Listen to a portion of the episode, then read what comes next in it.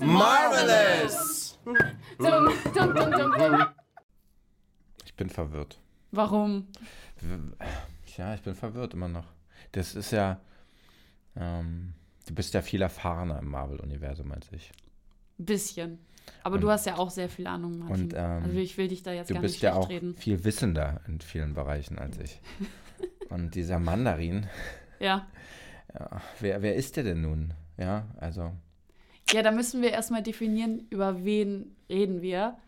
also wir hatten jetzt gesagt, wir reden jetzt quasi über Trevor Slattery, Ja. also den Schauspieler vom Mandarin. ja, Und willst du jetzt erstmal Comic-Mandarin oder nein, ich Trevor bin, Mandarin? ich bin über, ich bin, habe gedacht, wir reden über Trevor. wir reden über Trevor Mandarin. Ja. ja. Also über Trevor von Ben Kingsley. Genau. Trevor. Gut, Oh, finde ich so gut auch besetzt, muss ich Ja. sagen. Ich, ich liebe ihn in der Rolle. ich auch. Ja. Aber wo bist du verwirrt? Also kannst du dich noch an den dritten Iron Man erinnern? Ja, kann ich. Sehr gut. Genau, weil da ging es ja darum, wie ist er jetzt nochmal? Eldrake Killian. Aldrich Killian, gespielt Genau. von Guy Pearce. Yes. Der wollte ja auch so Supersoldaten entstehen lassen und hat Experimente gemacht. Und leider, was zeigst du gerade? Äh, dieses, dieses Puppenprinzip, dieses Schauspielerprinzip, ja, Ja. dass man die Menschen ablenkt von dem eigentlichen Interesse eines Civilians, ähm, indem man ihnen etwas präsentiert, was leicht verdaulich ist. Ja, genau. Also er wollte halt eben, weil diese Experimente halt krass schief gegangen sind, dass die, die Leute, die halt die, diese Medizin oder so ähm, oder dieses Serum geschluckt haben, dass die einfach explodiert sind. Und dann sollten die quasi, also haben die getan, als ob das quasi eine Reaktion wäre von einem Terroristen.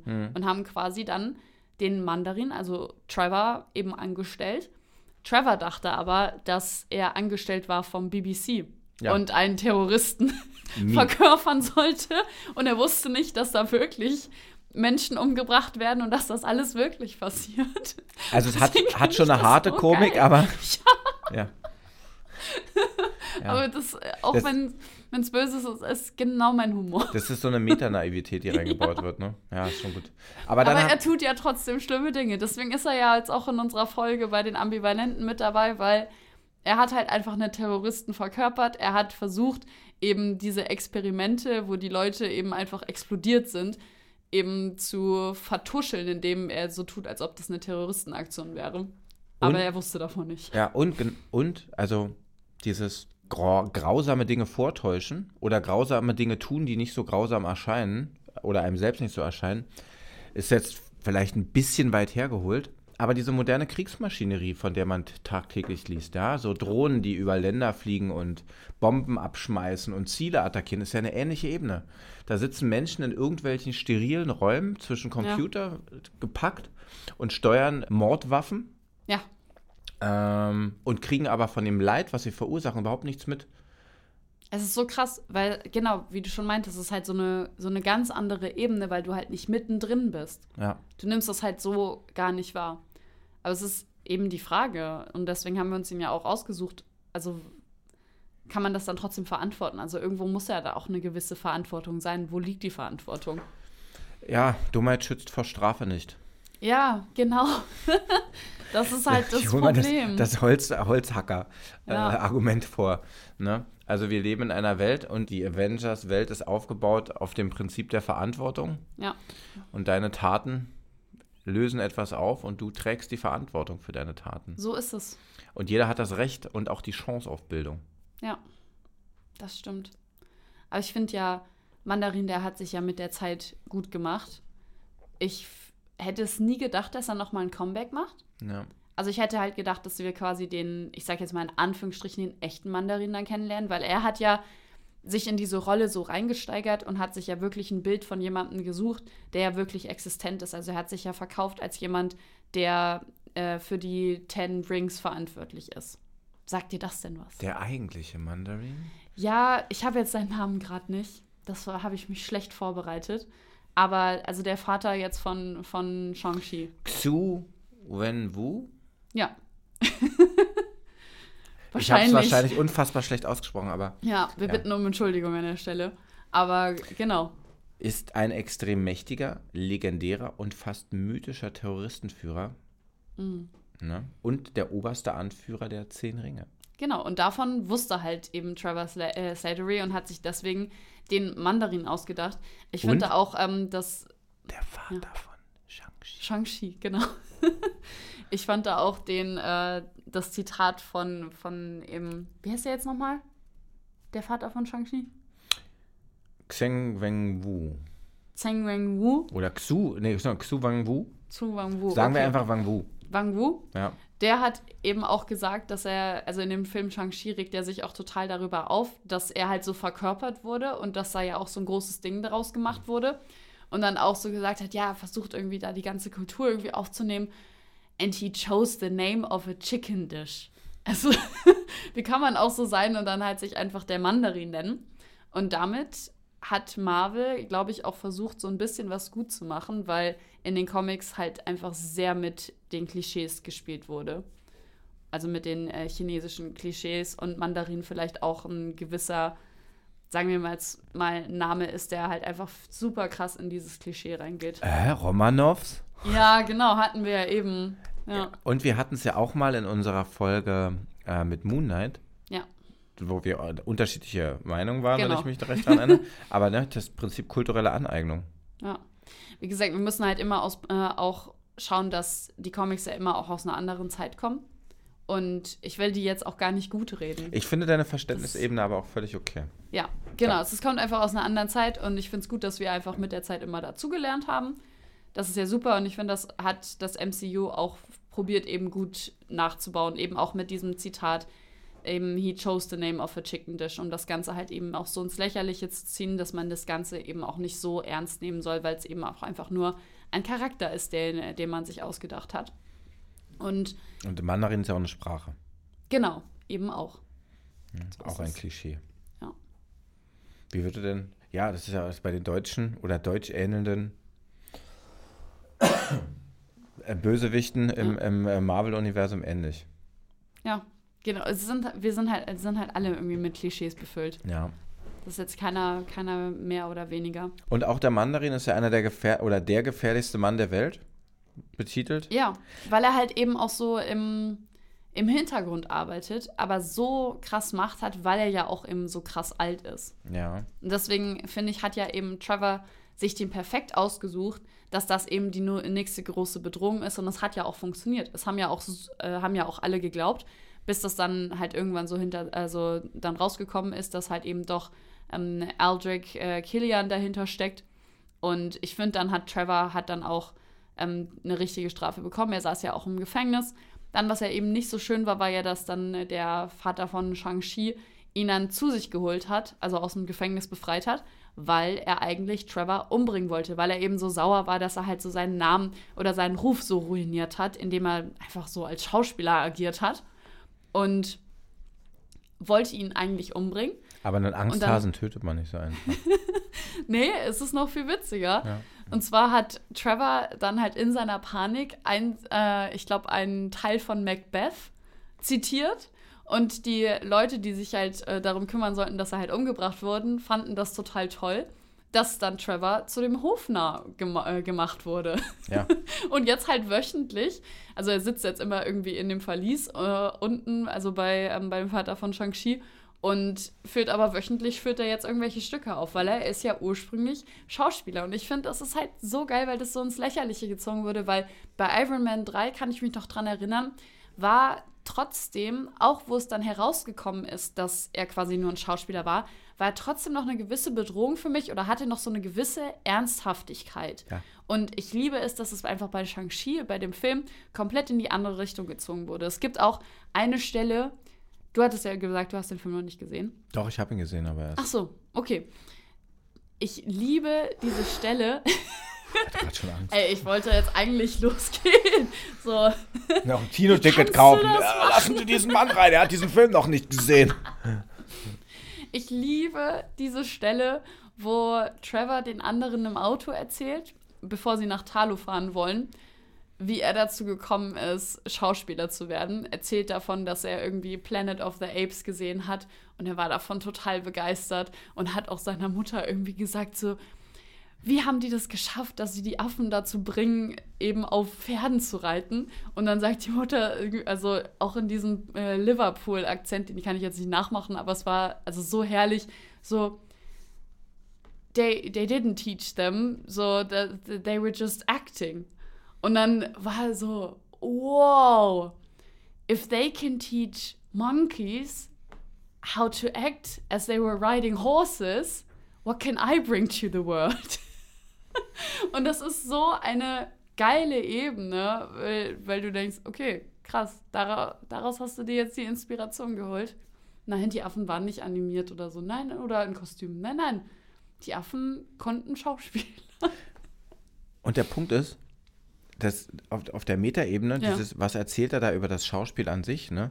Der Schauspieler beschäftigt sich ja hauptsächlich mit der Interpretation von etwas Geschaffenem. Ja, Ne?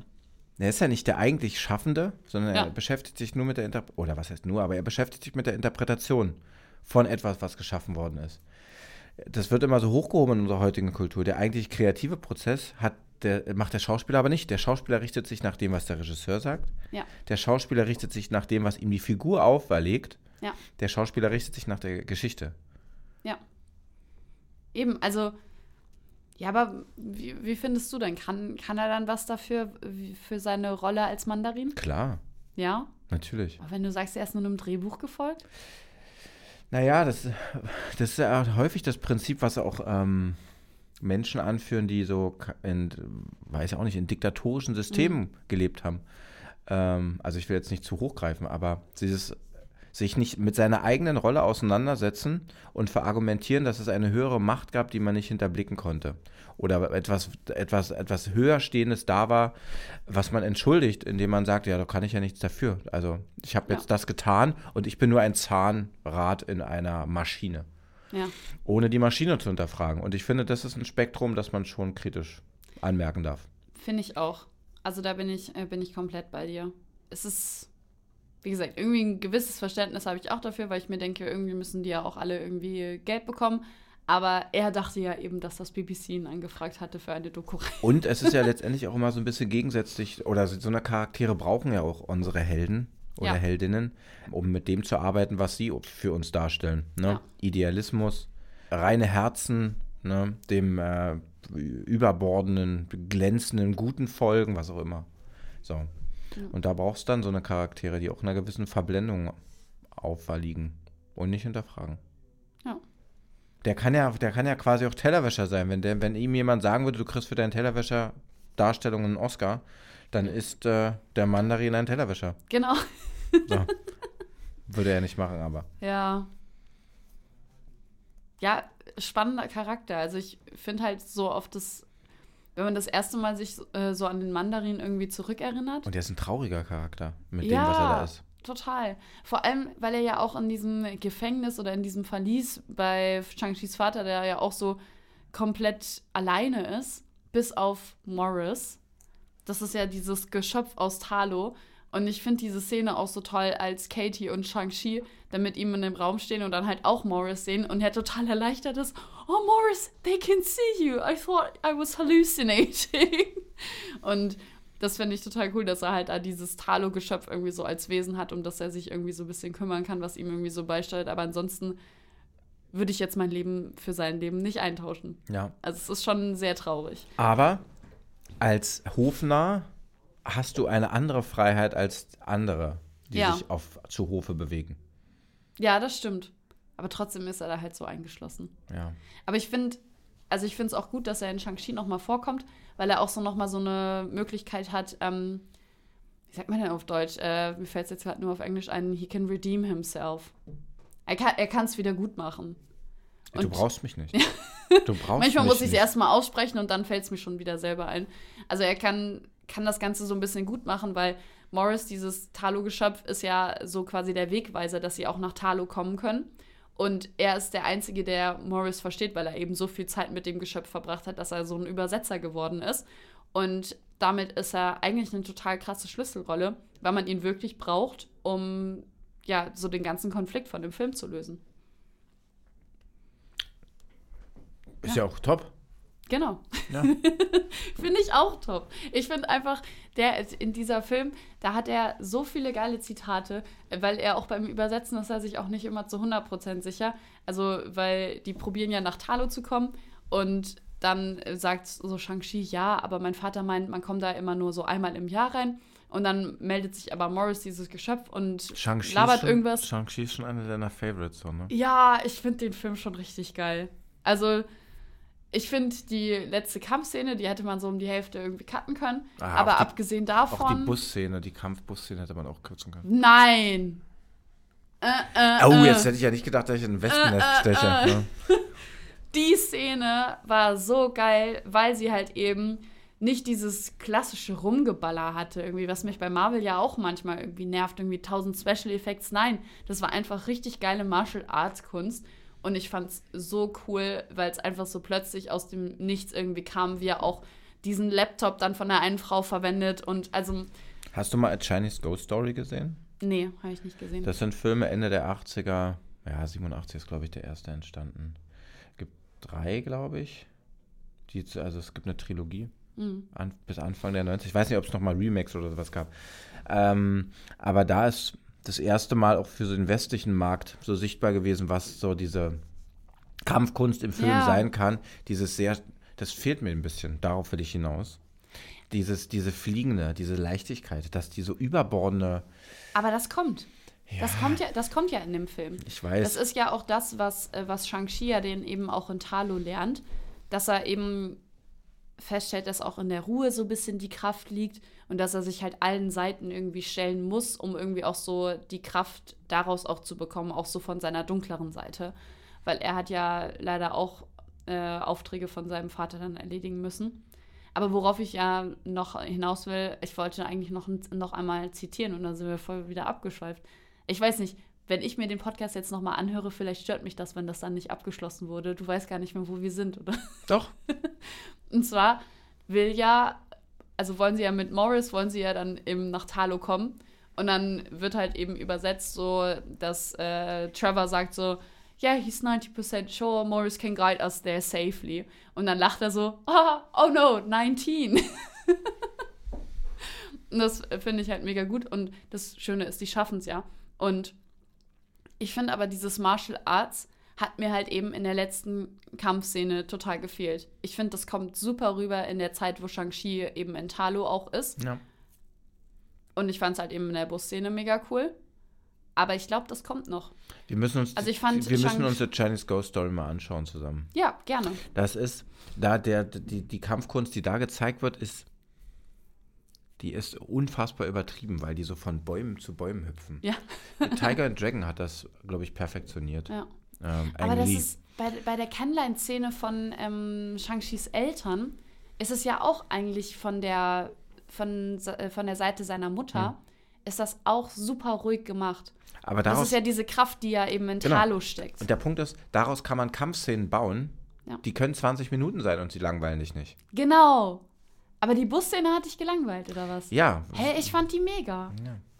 Wir sind unterschiedliche Menschen. Also ich fand das so geil. Als ich das im Kino gesehen habe, bin ich ausgerastet. Ich war so, oh mein Gott, geil. Okay, vielleicht- Echtes Kämpfen Ich, mal ich wieder. habe ich hab's auf kleineren Bildschirmen gesehen.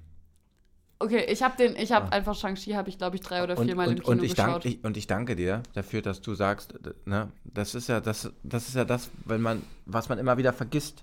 ja, Es gibt Räume, die sind dafür gemacht, dass man fantastische Bilder sieht.